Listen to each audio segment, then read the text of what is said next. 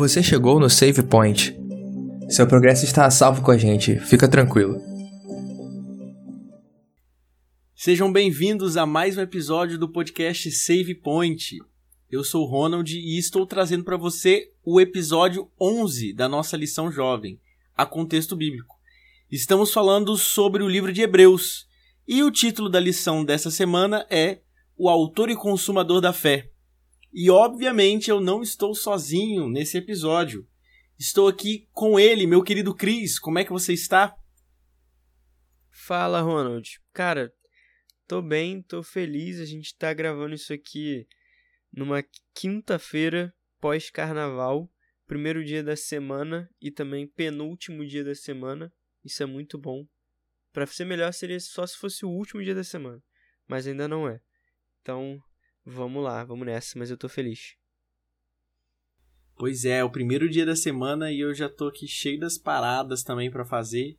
Mas, obviamente, separei um tempo de qualidade pro nosso querido episódio do Save Point. E estamos também com ele, meu querido amigo Thales. Como é que você está? Fala, Ronald. Fala, Cris. Muito feliz de estar aqui, sempre muito bom, sempre sem dúvida dos melhores momentos da semana gravar o episódio. E de fato a semana que começou ontem, amanhã já está acabando. Então, muito bom.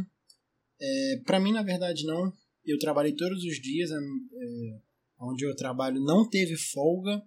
Então, para mim, foi uma semana normal. Mas é isso, estou feliz que estou aqui com vocês.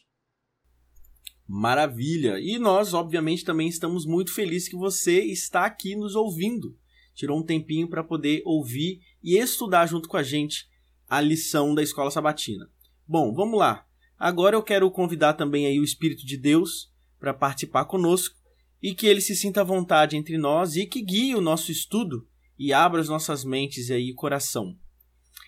Bom, vamos começar por ela, a mais famosinha aí dos nossos estudos da lição, que faz a introdução do assunto durante a semana, que é a nossa tirinha. E a nossa tirinha dessa semana, na verdade, ela tá mais parecida com uma charge ou um quadro, né? E eu gostei bastante da, da tirinha. É, e na minha cabeça, assim, na verdade, ver essa, essa comparação agora. É, eu trabalhei um tempo na Câmara Municipal de Vitória e lá nós temos as fotinhas dos ex-presidentes da Câmara. E aí são fotinhas tipo essa aí que a gente está vendo na nossa tirinha da semana. E eu achei bem interessante, né? Nós temos aí, começando desde lá de Abel, aí passa por Enoque, Noé, Abraão, Sara, Isaac, Jacó, José, Moisés, Raabe, Gideão, Baraque, Sansão, Jefté, Davi e Samuel. E para finalizar, tem um quadrinho em branco com uma frase escrita assim: "Coloque aqui a sua foto, fazendo uma menção aí, né, de que nós também podemos entrar nesse hall da fama da fé, será que a gente pode chamar desse jeito? E aí eu queria aproveitar e perguntar aí pro Cris e pro Thales, o que, que eles acharam da tirinha dessa semana? Qual a relação que eles viram entre a tirinha, né, e o título da semana, o autor e consumador da fé, e também o nosso texto bíblico da semana, que está lá no livro de Hebreus, os capítulos 11 e 12, no verso 7, né? O capítulo 11, perdão, capítulo 12 no verso 7. E aí, vocês encontraram alguma relação? Qual foi a opinião de vocês sobre a tirinha da semana? Cara, eu preciso confessar que estamos gravando isso em 2022, no início do ano, é... e é um ano de Copa do Mundo. E é, para mim foi impossível não lembrar do álbum da Copa do Mundo, que sempre que tem eu completo, eu tento completar, e é algo que eu gosto muito. E assim tá, tá disposto ali como se fosse um álbum, sabe? Então eu lembrei do álbum da Copa do Mundo, estou ansioso pelo álbum da Copa do Mundo 2022, porque eu vou tentar completar. Mas assim, a relação ali, né, é legal que o título fala de autor e consumador da fé, e a gente sabe que está falando sobre Jesus. É legal que todas as pessoas estão ali, e a nossa possibilidade de estar ali também é apenas porque Cristo foi o autor e consumador, consumador da nossa fé. Então, acho que foi por aí que eu pensei.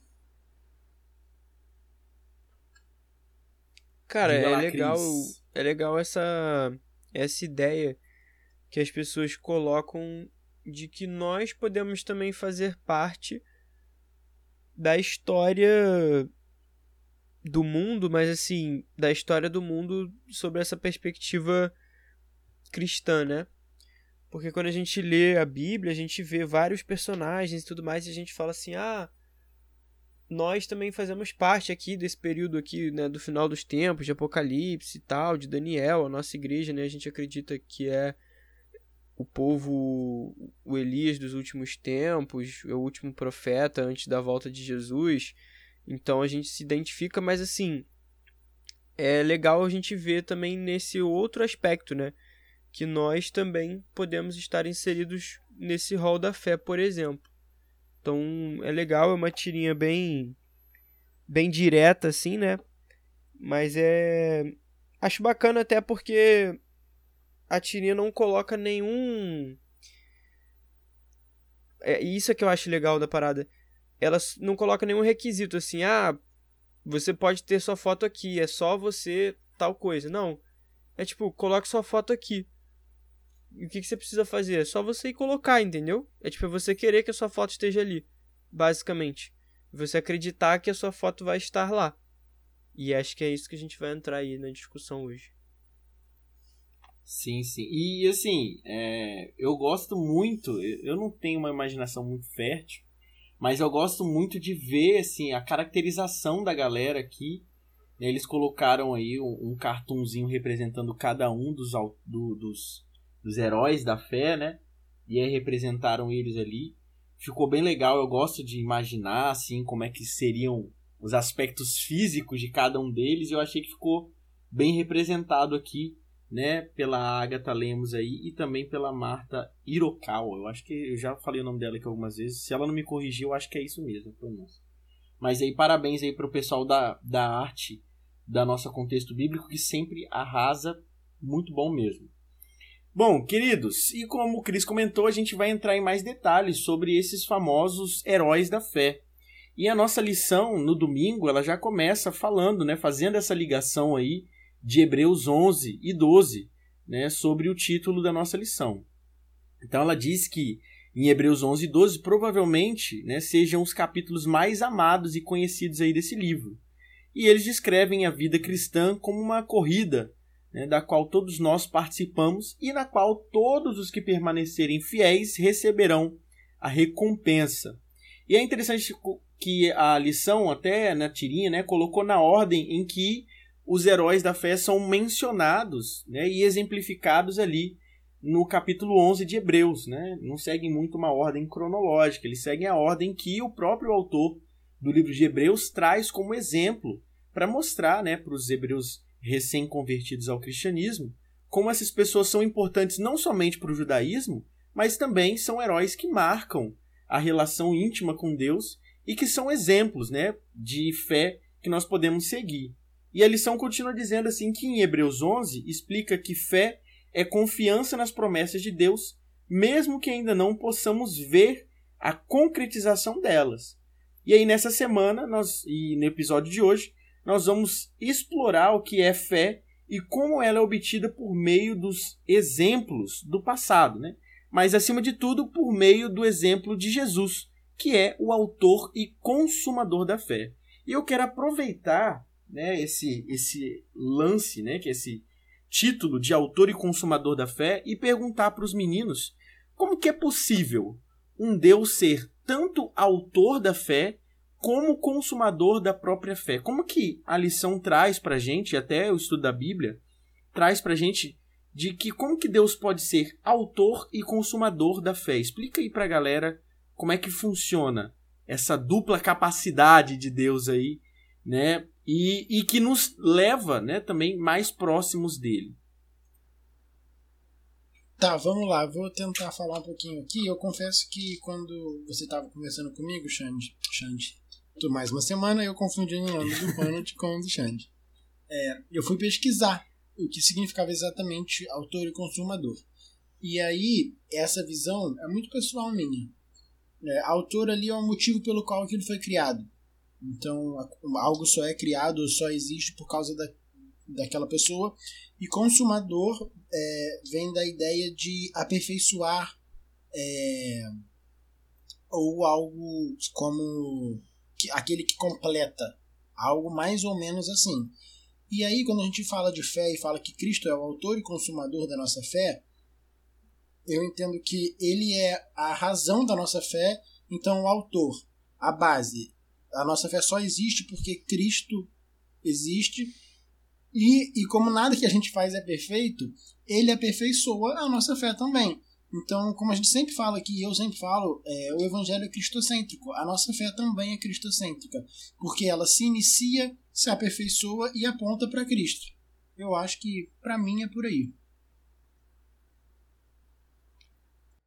É, eu vejo também dessa forma, porque quando a gente. Isso caminha muito também pro para uma questão essencial que é justamente o que Jesus fala, deixa eu ver aqui exatamente onde está, que é o seguinte: Sem mim vocês não podem fazer nada, que está em João 15, 5. Que é a gente entender que, cara, tudo é feito por meio de Jesus. Tudo. Quando ele fala que o, o mundo foi feito né, através do Verbo, e o Verbo era Jesus, cara, é isso, é porque tudo passa por ele. Então, o início passa por ele e o final passa por ele. Por isso ele é o alfa e o ômega, que são as, a primeira e a última letra lá do alfabeto grego, se não me engano. Então, assim, desde o, o início e o final passam por ele. Então, na criação ele estava lá e no final dos tempos ele também vai estar tá lá. A Bíblia é toda sobre ele, foi como o Thales comentou, é do cristocêntrico. E isso também aponta muito sobre o nosso papel nessa situação toda. Tipo, qual que é o nosso papel na salvação se tudo passa por Jesus? É, é interessante vocês comentarem sobre isso, porque quando a gente fala de autor da fé, a gente, pelo menos eu imagino, que ele é a fonte da fé. Né? É de onde vem a fé. Ele é o ele é a própria fonte da fé, né?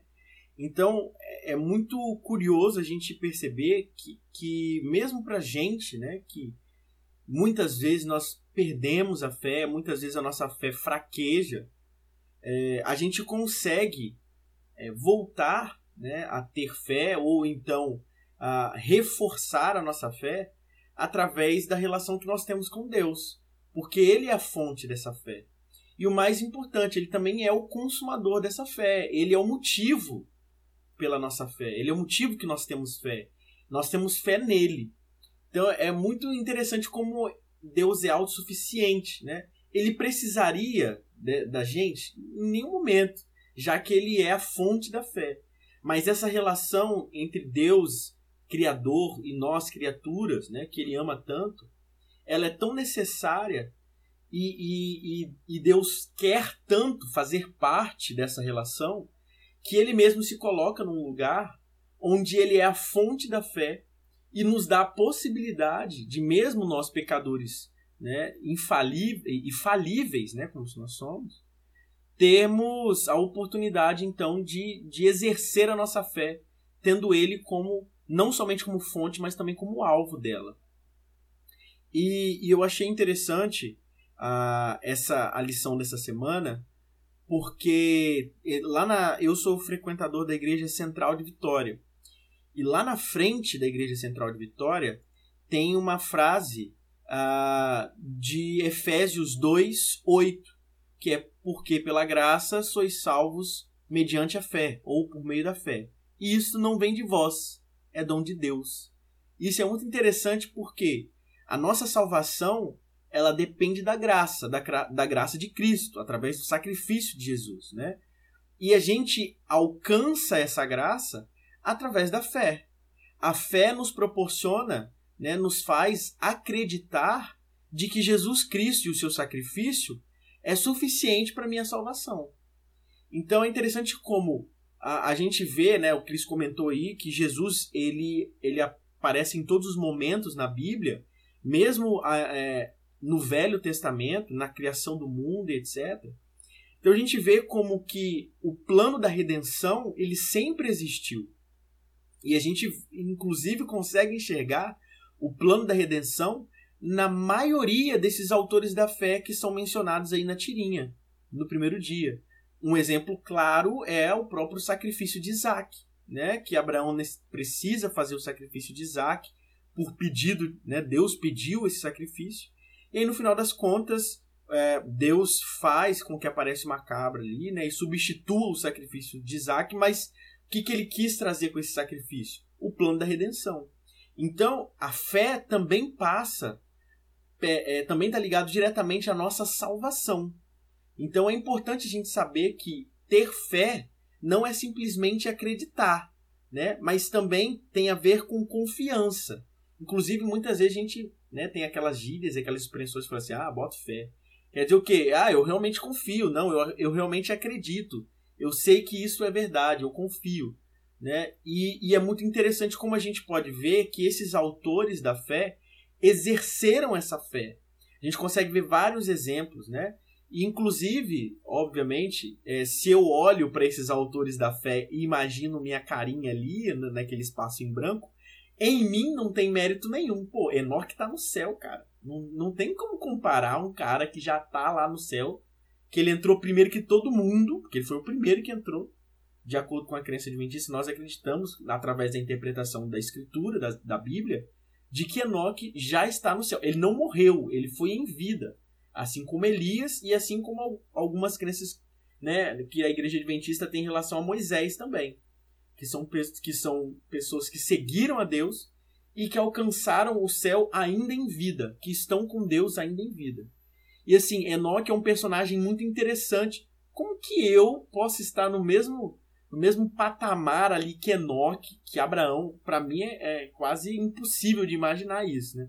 Diga lá, Thales, você tem uma coisa para comentar aí? Tenho, tenho sim. Você comentou sobre que eles exerceram né, de forma prática a fé.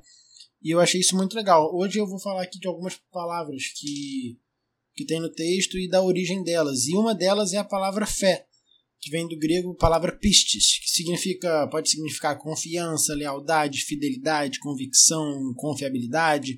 Só que ela pode denotar, ou seja, ela pode dar a entender duas coisas, tanto a atitude mental, ou seja, uma maneira de pensar, quanto um padrão de conduta.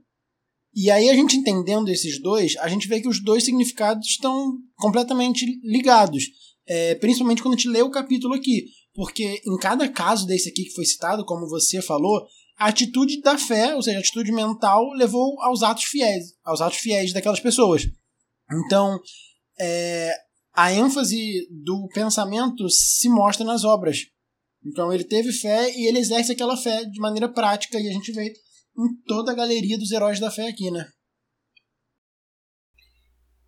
E aí eu queria aproveitar para jogar para os meninos aí, é, se a, a gente observando as histórias desses autores da fé aí, será que esses heróis da fé né, do passado sempre tiveram a sua fé inabalável? Porque eles são referências de pessoas que, que tiveram fé na palavra e na promessa de Deus.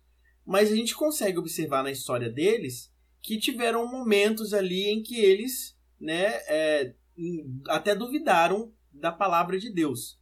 Então, será que esses heróis aí sempre tiveram a fé inabalável? O que, que vocês acham? Cara, com certeza não. Mas eu, eu penso que assim, a gente tem, tem um, uma música que acho que é dos Arrais que fala, tem um trecho que diz assim: Somente uma fé que se abalou inabalável é.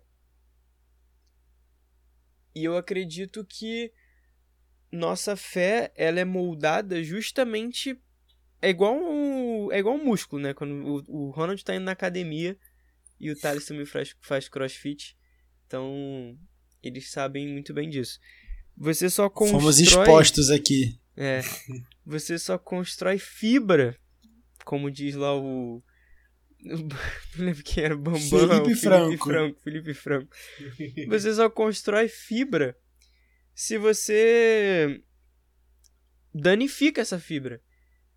Então, assim, não tô falando que a sua fé tem que ser abalada, mas assim, nos momentos em que ela vai ser confrontada, ou nos momentos em que ela for abalada, mas eu não digo, tipo, você perder a fé, mas é nos, nos momentos em que você precisa realmente daquilo ali ela se balança, são os momentos em que sua fé é trabalhada. Então, nos momentos em que você passa por uma aflição, ou você passa por, por tentação, ou passa por qualquer coisa, isso está sendo exercitado, isso está sendo trabalhado. E, é, e cada um vai ser, tipo, tentado até onde conseguir, sabe? Então eu acho que justamente nesse ponto eu vejo que esses caras tiveram momentos em que a fé deles foi colocada à prova. Então eu acho que a gente tem que ter um pouquinho de cuidado só nesse sentido de é, de a fé ser abalada, não é ela ser abalada por completo.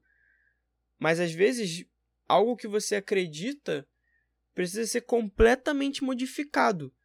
Por exemplo, você pode ter a fé em Jesus, mas você ainda acreditar que você faz alguma coisa, você tem que ajudar Jesus de alguma forma para ser salvo. E aí, em determinado momento, você é confrontado e essa sua ideia cai completamente por terra. Sua fé em Jesus não mudou. Mas todos, todas as coisas que você acreditava foram jogadas por terra. E aí você, cara. Por exemplo, o exemplo de, de Elias quando ele chega lá de frente lá pra, pra Acabe e ele fala, olha, não vai, bate no peito e fala, olha, não vai chover porque de acordo com a minha palavra. E aí Deus pega ele, tira, manda ele pro deserto, e ele passa não sei quantos anos no deserto ali, três anos no deserto, aprendendo. Moisés é a mesma coisa, Moisés ele, pô, ele tinha tudo ali no, do palácio e tudo mais, e aí depois ele é levado também pro deserto para ser um pastor, e tipo, cara, tudo dele mudou ali, talvez, e através disso ele é moldado, sabe? Então eu, eu entendo dessa forma, como essa questão de, de abalo da fé é porque a sua fé ela é trabalhada, ela vai sendo moldada. Ô Cris, é, concordo com isso que você falou, e eu acho assim, quando a gente. Quando você está falando disso de que é, a nossa fé é abalada, e como você falou aí uma, da música dos Arrais, eu acho que isso acontece, o exemplo de Elias é muito bom. Acontece quando a gente ou não entendeu como o que é fé de fato, ou que a nossa fé é direcionada a coisas diferentes. O texto, é, logo no primeiro verso, já diz: Ora, a fé é a certeza de coisas que se esperam, a convicção de fatos que não se veem. Então, quando a gente entende e, e pratica uma fé que não é a certeza das coisas que não se veem, é, a gente tende a ter nossa fé abalada, creio eu, para chegar numa fé onde é a certeza das coisas que não se veem. Eu acho que é algo por aí. É, e a gente pode pegar aí alguns exemplos, até mesmo nesse, nesse hall da fé aí. É, por exemplo, Abraão pô, foi considerado o pai né, da fé, mas quando Deus comentou com ele que ele ia ser pai de uma grande nação, ele meio que tirou uma ondinha ali, né? Não, não acreditou muito bem, não acreditou muito no que Deus comentou. Inclusive, tentaram métodos diferentes da proposta de Deus para tentar alcançar o objetivo, né? Te, teve filhos ali com, com Raab e tal, Raab não, Agar, perdão, e, e, e que deu uma treta que nós colhemos a consequência dessa treta até hoje, né? Nos povos do Oriente Médio. Então, assim, é, ele foi fiel a Deus? Foi, claro, mas no começo ele deu uma titubeada, né? Ele deu uma. uma não, não acreditou 100%. É, outro personagem que eu gosto demais, que é Gideão, que está aqui também, né? Que vai fazer diversos uh, momentos aí com Deus falando, Ih, ó, eu acho que eu não sou a pessoa certa. E aí ele vai trazer várias, várias quests aí para Deus completar né, para que ele consiga entender de que ele realmente foi o escolhido por Deus para aquele momento, né, do povo escolhido por Deus. E aí é até interessante aproveitar e comentar que nesse último final de semana em que nós estamos gravando, né, o, o, o episódio de hoje, os meninos fizeram uma uh, um, fizeram um sermão, os meninos do Save Point fizeram um sermão lá na igreja de onde mesmo, o Thales e Cris, eu não consigo lembrar o nome. Foi no Espaço Esperança, no Jardim Guanabara. Isso, Espaço Esperança do Jardim Guanabara. Então, um abraço para a galera do Espaço Esperança do Jardim Guanabara que está ouvindo a gente. Tenho certeza que tem uma galera boa que escuta a gente lá, um abraço, né? Eles puderam ver que na história de Gideão, né, diversos momentos em que a fé de Gideão foi provada e ele colocava a fé dele em prova, né? E Deus mostrava para ele de que realmente qual que era o caminho que eles deveriam seguir. Aproveitar também, falei sobre o pessoal de Jardim Guanabara, mandar um abraço aí para Clau Cabral e a Raíssa Regis, né, que são ouvintes aí de muito longe e que estavam presencialmente lá quando os meninos estavam falando sobre a, a história de Gideão e essas questões ligadas à fé, né, como provar a fé e como Gideão é, também diversas vezes provou sua fé. E no final das contas foi vitorioso através das bênçãos derramadas por Deus. Deixa eu só fazer um, um comentário em cima do, disso que você falou de Abraão. Porque, cara, o exemplo de Abraão como pai da fé é justamente assim. Quando eu vejo até no sentido de. Não. Também na história de, do filho dele, de Isaac. Mas eu acho que é no momento em que ele é chamado. Porque, cara, Abraão, quando ele é chamado, você não tem nenhum. Você não sabe nada sobre ele. Tipo, ele não era da linhagem lá de, sei lá, quem. Não tinha nada. Deus escolheu ele, chamou ele e fala assim: olha, sai daí de onde você tá, que eu quero que você vá para um outro lugar, que através de ti eu vou abençoar todo mundo. E aí, assim, a Bíblia não conta, né, se Abraão pensou ou não, mas diz que Abraão foi. Então, assim, Abraão tinha fé em Deus antes ou depois, a gente não antes, não, a gente não sabe. Mas o que a gente sabe é que a partir do momento que Deus chamou ele, falou assim: "Olha, eu vou fazer de você, só vai. Só segue que eu vou te usar". Ele não fala assim: "Ó, oh, Abraão, eu tenho eu sou eu sou assim, eu tenho essas leis aqui, e se você cumprir isso daqui, você vai tal coisa". Não. Ele fala assim: "Cara, ó, eu te escolhi e eu vou te usar. Então vai para tal lugar que eu vou te usar". Então eu vejo bem assim, por, por esse lado, nessa questão da fé, sabe?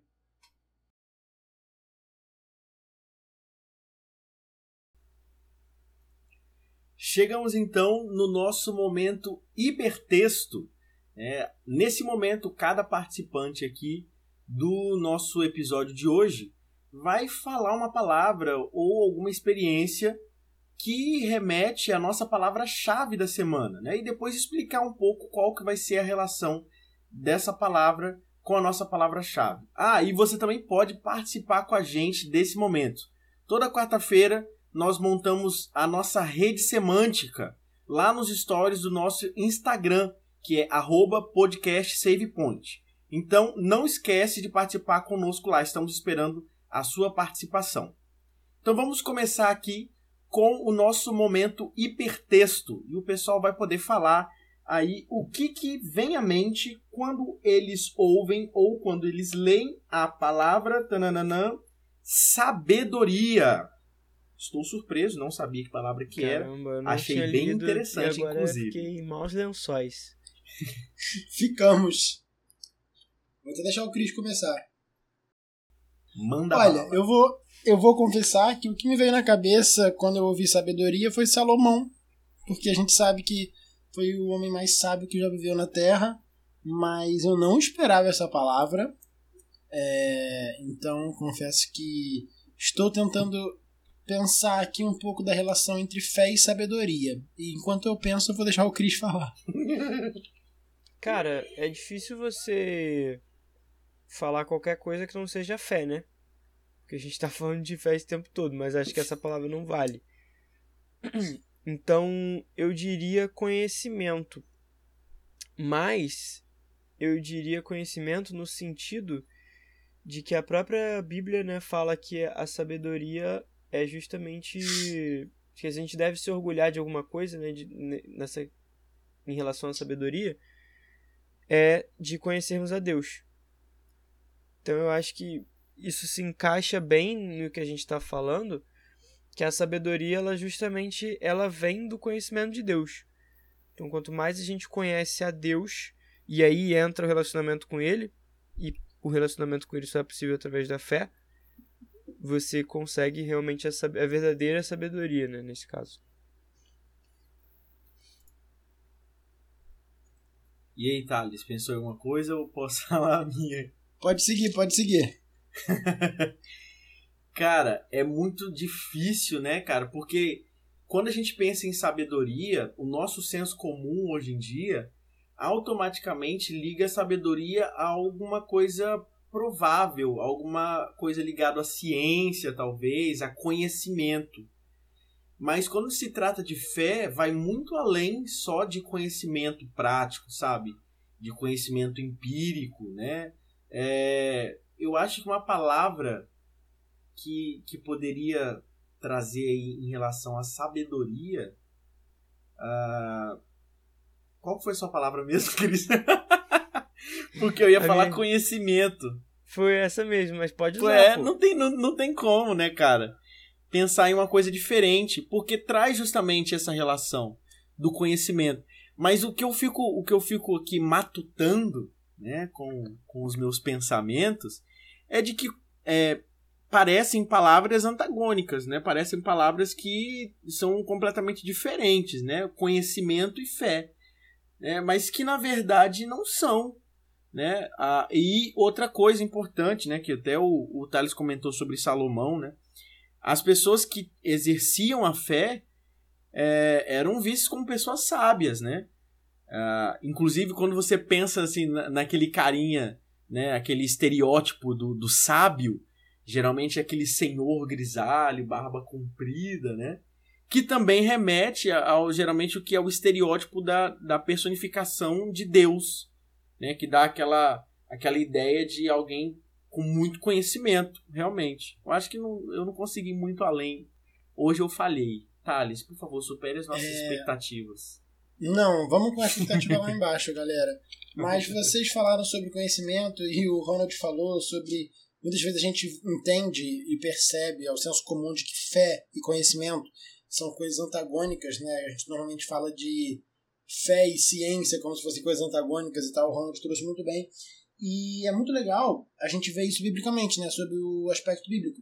Desse texto da semana mesmo, em Romanos 11, 3, o autor diz assim: Pela fé entendemos que foi o universo formado pela palavra de Deus, de maneira que o visível veio existir das coisas que não aparecem. E esse pela fé entendemos está subentendido aqui os leitores. Os leitores está falando de quem está lendo. Então quem está lendo está lendo a palavra de Deus. Ou seja, ler a palavra de Deus pressupõe que você está buscando conhecimento. Então, no âmbito bíblico, é, você ter fé é você buscar. Né, um, um dos, um do, uma das facetas da fé é você buscar conhecimento, buscar a palavra de Deus. Então, assim a gente consegue relacionar um pouco. Bom, queridos, vamos voltar aqui então ao nosso conteúdo do, da lição que traz ainda algumas relações ligadas à palavra da fé e como exercer a fé. As lições aí de quinta e sexta-feira trazem uma conclusão muito interessante e, e, inclusive, trazem uma pergunta que me chamou muita atenção na quinta-feira, que é a seguinte: até o, o, o Thales começou a, a comentar sobre, uh, sobre essa, essa tradução né, da palavra fé que em grego né, significa physis, não? É? ou, ou pites, né? É, fites ou pites, né? que dá né, fé e fidelidade tem praticamente ali a, compartilham a mesma, mesma palavra. E aí eu queria aproveitar e perguntar para os meninos, né? Por que, que vocês acham que ambas essas ideias são importantes para a gente entender o significado do viver pela fé? Porque muito foi dito sobre o viver pela fé, inclusive na lição, né, tem um dia que fala só sobre isso. Mas o que, que seria esse viver pela fé? O que, que fé e fidelidade teria em comum dentro da caminhada cristã? Nesse momento, eu e o Thales a gente se entreolhou, mas ele não me viu porque eu tô sem a câmera ligada, mas enfim. Assim, eu acredito que. Eu vou fugir um pouco, talvez, da sua pergunta, mas eu acho que é por um bom motivo. Porque, assim, quando a gente pensa realmente. Na verdade, não vou fugir, não. Quando a gente pensa em fé, ela tem que estar tá realmente ancorada em algo muito firme. Ainda mais quando a gente não se tem exatamente a certeza, né, de, de coisas que a gente não é que a gente não tenha certeza, mas a gente não vê. Então não é algo palpável. Então, a partir do momento que a gente tem esse fator, a gente precisa que a pessoa que nos faz uma promessa seja 100% confiável. Porque senão a nossa fé fica meio meio complicado assim, é difícil pra gente, ainda mais nós pecadores, a gente precisa de algo extremamente confiável. Acho que talvez a gente no lugar de Abraão hoje não, talvez a gente não saísse da casa dos nossos pais. Se eu chegasse para vocês hoje e falasse assim, ó, oh, gente, amanhã vocês podem sair da casa que vocês estão e vão, sei lá, pro lugar que eu vou falar que vocês vão ter tudo. Vocês sairiam? Eu hoje? não vou. Não vou. Não mesmo. Pois é, então, cara, então, e, e tudo bem, eu não sou Deus para prometer isso para vocês, mas por mais que na época Abraão não tinha todas as histórias que nós temos hoje. Então, o conhecimento que ele tinha de Deus, a gente nem sabe talvez se ele tenha recebido realmente de alguém assim de linhagem, linhagem ali de Adão e tal, enfim. É... Mas é muito complicado porque você não tem essas histórias. Nós temos. Nós temos diversas promessas de Deus e diversas promessas que foram cumpridas.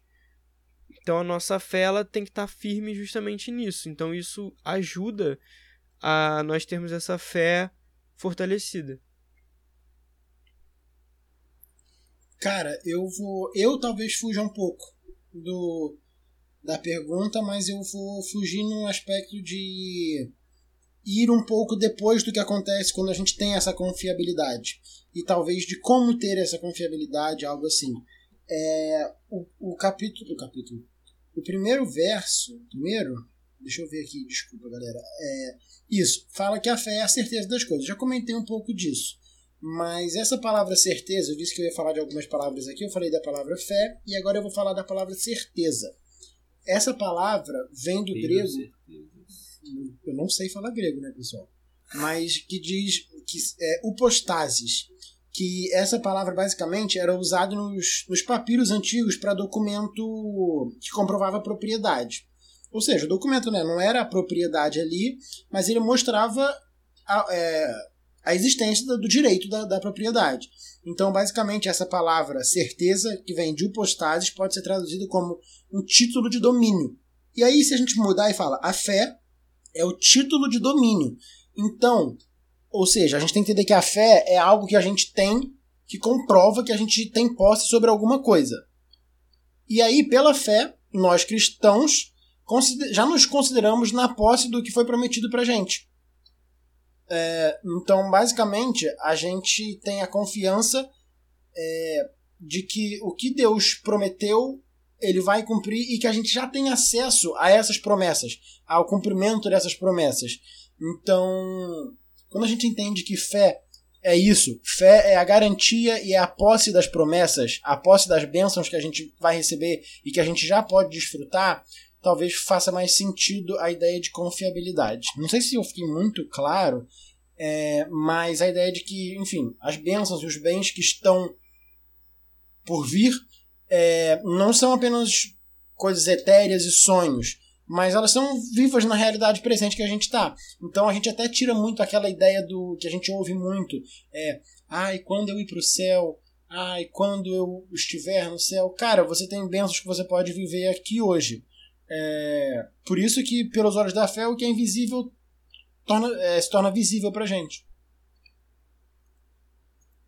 Eu queria entrar nisso que o Thales falou, porque eu não posso, a gente não pode terminar esse episódio sem falar, sem relacionar isso com salvação. E quando eu li isso tudo, isso tipo ficou muito claro na minha mente.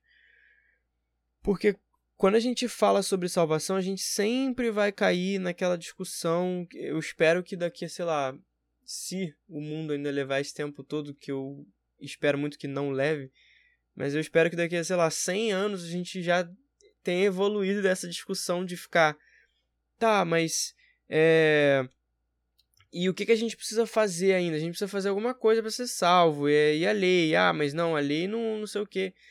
E a gente fica muito nisso quando a gente fala de salvação. É um assunto complexo, realmente, mas eu realmente espero que a gente um dia a gente já tenha superado isso, sabe?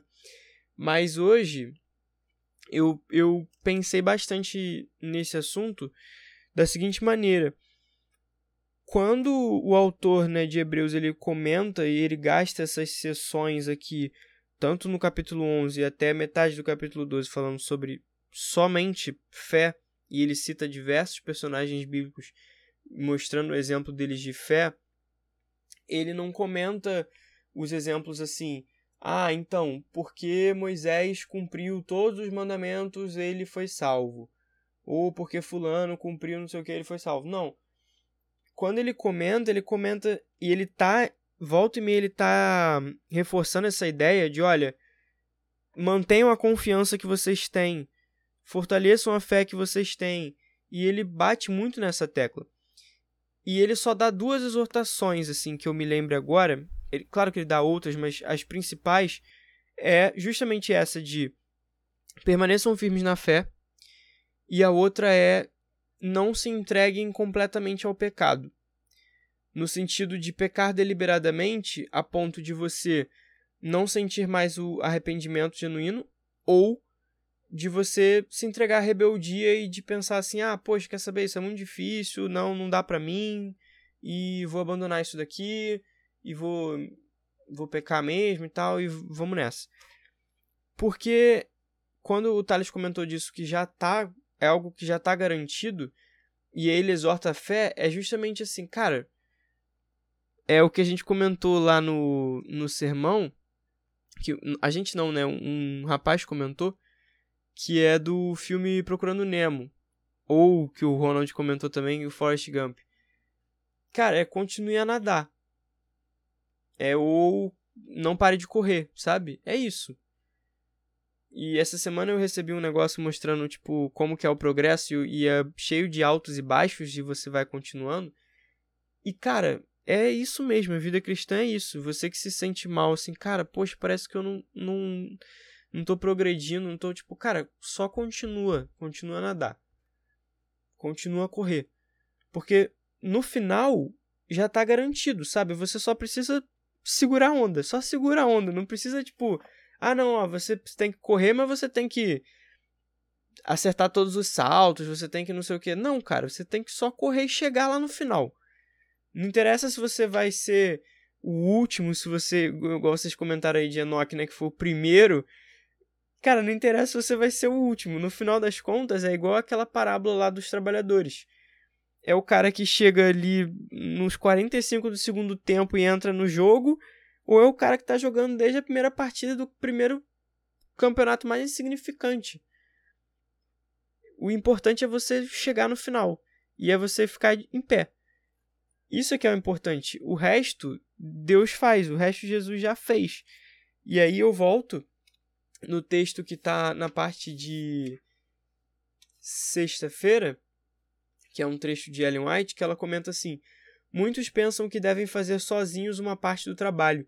Confiaram em Cristo para obter o perdão de seus pecados, mas agora procuram viver corretamente por seus próprios esforços.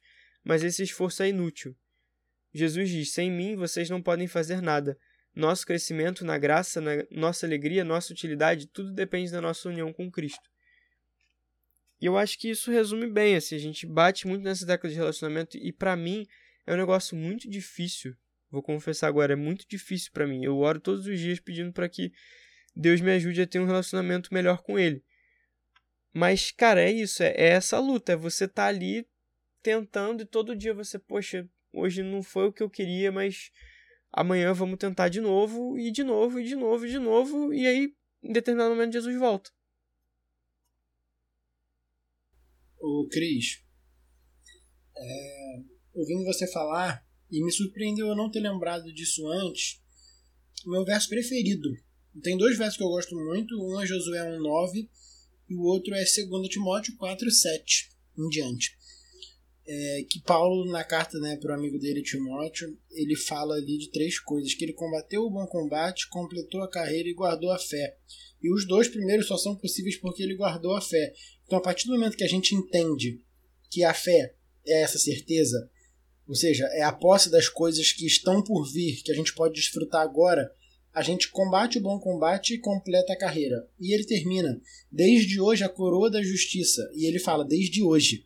Quando, tô, quando a gente está falando aqui de fé, que fé é você aproveitar hoje o que Deus prometeu, é, Paulo fala: Desde hoje a coroa da justiça me está reservada, ao qual o Senhor, o santo juiz, me dará naquele dia, e não somente a mim, mas a todos que amam a sua vinda. Então ele fala que a partir de hoje, no aqui e agora, ele já vislumbra o, o lá. Então, a partir de hoje, ele, pela fé, ele consegue desfrutar da salvação dele que é algo que ainda não aconteceu, mas que no sentido de não se consumou, mas já aconteceu porque nós somos salvos, já fomos salvos por Cristo. Então, lembrei agora desse, desse verso, me surpreendeu porque eu cheguei a lembrar antes como verso preferido, mas para mim fez total sentido e acho que já deixo aqui como minha fala final. Só voltando um pouco antes também, eu queria muito que aquela fosse minha fala final, mas eu preciso falar mais uma coisa. que é o seguinte. É, o Ronald tinha comentado antes da gente começar a gravar que muitos desses, muitos desses heróis da fé, eles não viram a consumação da fé deles. Por exemplo, Abraão foi prometido que ele seria pai de uma grande nação. Ele não viu essa grande nação. Então, tipo, é, Moisés foi dado o trabalho de levar o povo para a terra prometida. Ele não entrou na terra prometida. Tipo, ele não viu o reino de Israel se estabelecendo na terra prometida em vida ele teve uma visão sobre isso, mas ele não, não viu, sabe? Então, tipo, Davi, uma das coisas que ele mais queria fazer era construir um lugar para que Deus pudesse habitar no meio do povo. Um santuário, um templo. E Davi não pôde fazer isso. Então, assim, cara, isso é, foram exercícios de fé muito grandes para eles, entende? entende? Então, talvez que a gente tenha um privilégio de que nosso grande sonho seja a salvação, talvez nós espero, né, que nossa geração veja isso já muito próximo. Mas pode ser que a gente morra e a gente não veja a salvação logo de cara, que a gente tenha que passar por um tempo que a gente vai falar assim, cara, realmente será? E aí você vai morrer e aí você só vai saber depois. Então, tipo, isso é um negócio também que, que é que é interessante a gente ter na nossa mente, de, de a gente pensar assim, poxa, pô, meu maior sonho era que eu fosse transformado e eu pudesse vencer tal pecado. Cara, nem sempre a gente vai ver isso se cumprir na nossa vida hoje. Mas um dia, pela fé que nós temos na, naquele que nunca mentiu e tudo que prometeu cumpriu, que isso, essas coisas se cumprirão também. É interessante, depois de tudo que vocês comentaram, é, porque muitas vezes, ah, talvez para nós cristãos, é muito fácil da gente chegar né, e falar: olha, segue firme aí, irmão, que no final era tudo certo. Né? Porque a gente já passou por diversas experiências que nós tivemos êxito no final. Mas a pessoa que está passando pelas, pela dificuldade, pela falta de fé, né, por essas turbulências causadas pelo pecado, é, de certa forma elas ficam cegas e não conseguem perceber né, a, a enorme vontade de Deus e de Jesus de transformar a vida dessa pessoa e de fazer um milagre na vida dessa pessoa. Vocês estavam comentando aí, me lembrei que eh, diversos desses autores, né, desses heróis da fé, eles vacilaram, né? Por exemplo, Moisés é um exemplo claro, né, de, de que ele algumas vezes desobedeceu a Deus, né? Fugiu de Deus antes mesmo de liderar o povo no deserto, né? Desacreditou de muitas coisas que Deus havia prometido para ele, mas que no fim das contas eh, ele já estava até protegendo o povo que era pecador, né? Gostava de murmurar é, dos possíveis, entre aspas, castigos de Deus. Né? Porque ele, ele ainda acreditava na, naquelas pessoas. É, e a gente, tem, a gente pode ter vários exemplos, né? A gente comentou sobre o exemplo de Abraão, etc. A gente consegue ter vários exemplos. faz parte da nossa realidade hoje, no século XXI, acreditar que a razão ela está acima de qualquer outra coisa. É, inclusive, muitas vezes nós tentamos provar a nossa religião e a nossa fé através do uso da razão, só para que seja mais palpável, mais palatável, para a gente conseguir levar o evangelho a algumas pessoas. Mas a fé ela vai muito além disso. É, porque lá no século XVII, XVIII, quando se falava de fé, existia uma, uma, algo pejorativo em se crer. Era uma fé cega em amuletos, né? era uma fé cega em uma religião que era cheia de dogmas, em uma religião que aprisionava o ser humano. E o objetivo da fé não é aprisionar, é libertar as pessoas. Inclusive, é, a gente provavelmente você já deve ter ouvido na internet algum, em algum momento uh, o pastor Rodrigo Silva falando sobre a diferença entre fé e fideísmo, né? Que a fé ela é racional e ele traz isso, né? Como algo muito diferente, porque é, é difícil a gente falar numa fé racional. Porque quando a gente fala de fé, a gente acredita nas coisas que a gente não consegue ver. E como que você vai dizer que algo que a gente não consegue ver pode ser racional? E aí ele traz a comparação de que fé não é fideísmo. Porque o que, que é o fideísmo? É essa doutrina teológica né, que despreza a razão né, e que é, ela vai se voltar mais à existência né, de verdades absolutas, fundamentadas em revelação, enfim. Né? Então, a, a diferença né, de fé e fideísmo é justamente isso, que a fé ela não é cega. Ela não é em si cega. O fideísmo, sim, você anula qualquer tipo de racionalização, de razão. Você segue um instinto. Né? Agora, a fé não. A fé em si ela pode ser provável. E ela traz justamente essa, essa prova, né? que é a fidelidade. É, foi excelente a fala da nossa queridíssima tia Ellen White né, na sexta-feira. E recomendo que vocês leiam todo, toda, toda a lição de sexta-feira, que assim é um, é um estudo gigantesco, resumido ali pra gente, em como exercer a fé. Mas eu volto um pouquinho na quinta-feira, porque a lição ela traz uma relação da fé com Jesus e um relacionamento com Jesus que eu acho muito, muito interessante. Porque Jesus é o autor da nossa fé. Né? Inclusive tem aquela música do Fernando Iglesias, né? autor da nossa fé, e ele faz uma referência clara à relação que ele tem com Jesus e o amor que ele tem pela volta de Cristo. Então, lá na lição de, de, de quinta-feira, perdão, diz o seguinte: ó, Jesus é o autor ou fundador ou pioneiro de nossa fé em pelo menos três motivos. E aí a lição traz esses pelo menos esses três motivos. Primeiro, ele é o único que terminou a corrida em seu sentido mais completo. Nós começamos a falar, né, começamos a, na lição falando sobre uma corrida, e Jesus é o único que conseguiu completar essa corrida, chegando em primeiro lugar, né? Os outros personagens mencionados no capítulo anterior ainda não alcançaram o seu propósito. Jesus, no entanto, entrou é, no descanso de Deus no céu e está sentado à direita do Pai. Nós, junto com esses outros, rei, é, reinaremos pessoalmente com Jesus no futuro. Esse é o primeiro. Em segundo lugar, foi a vida perfeita de Jesus que tornou possível para esses outros percorrerem a sua corrida. Esses outros sou eu e você que estão ouvindo a gente aí. Se Cristo não tivesse vindo, a corrida de todos os outros teria sido inútil. Pro... Então, assim, se Cristo não tivesse vindo e corrido em nosso lugar, a nossa corrida ia ser em vão. A gente ia correr, correr e jamais alcançaria a vitória, o fim dessa corrida. E por último, finalmente, Jesus é a razão pela qual temos fé. Sendo um com o Pai, ele expressou a fidelidade de Deus para conosco. O Senhor nunca desistiu de seus esforços para nos, para nos salvar. E é por isso que, se não desistirmos, alcançaremos a recompensa no fim.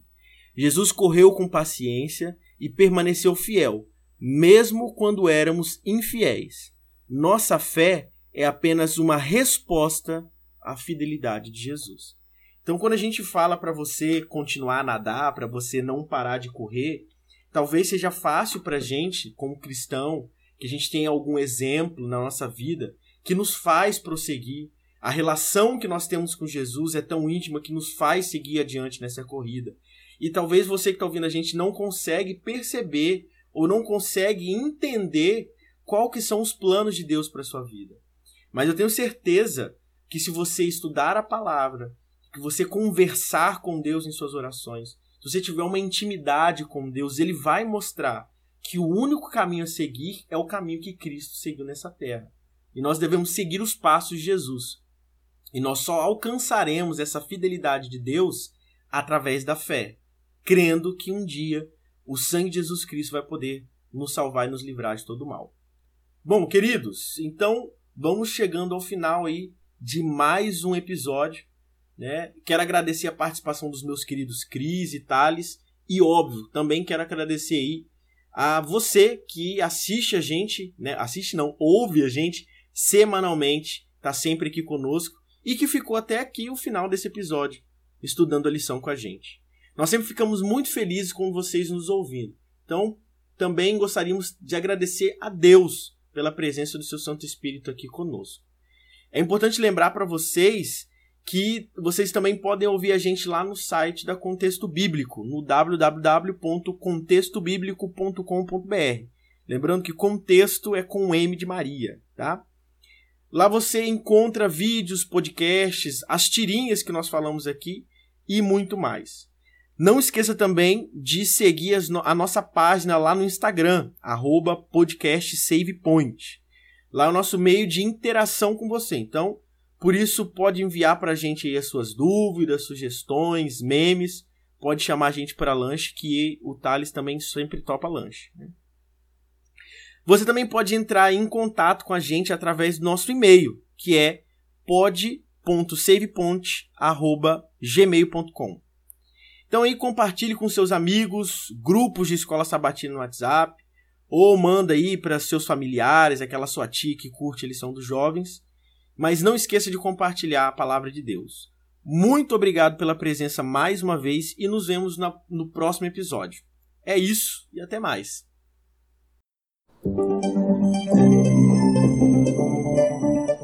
Você ouviu o Save Point. Obrigado pela companhia e nos vemos na próxima fase. Até lá!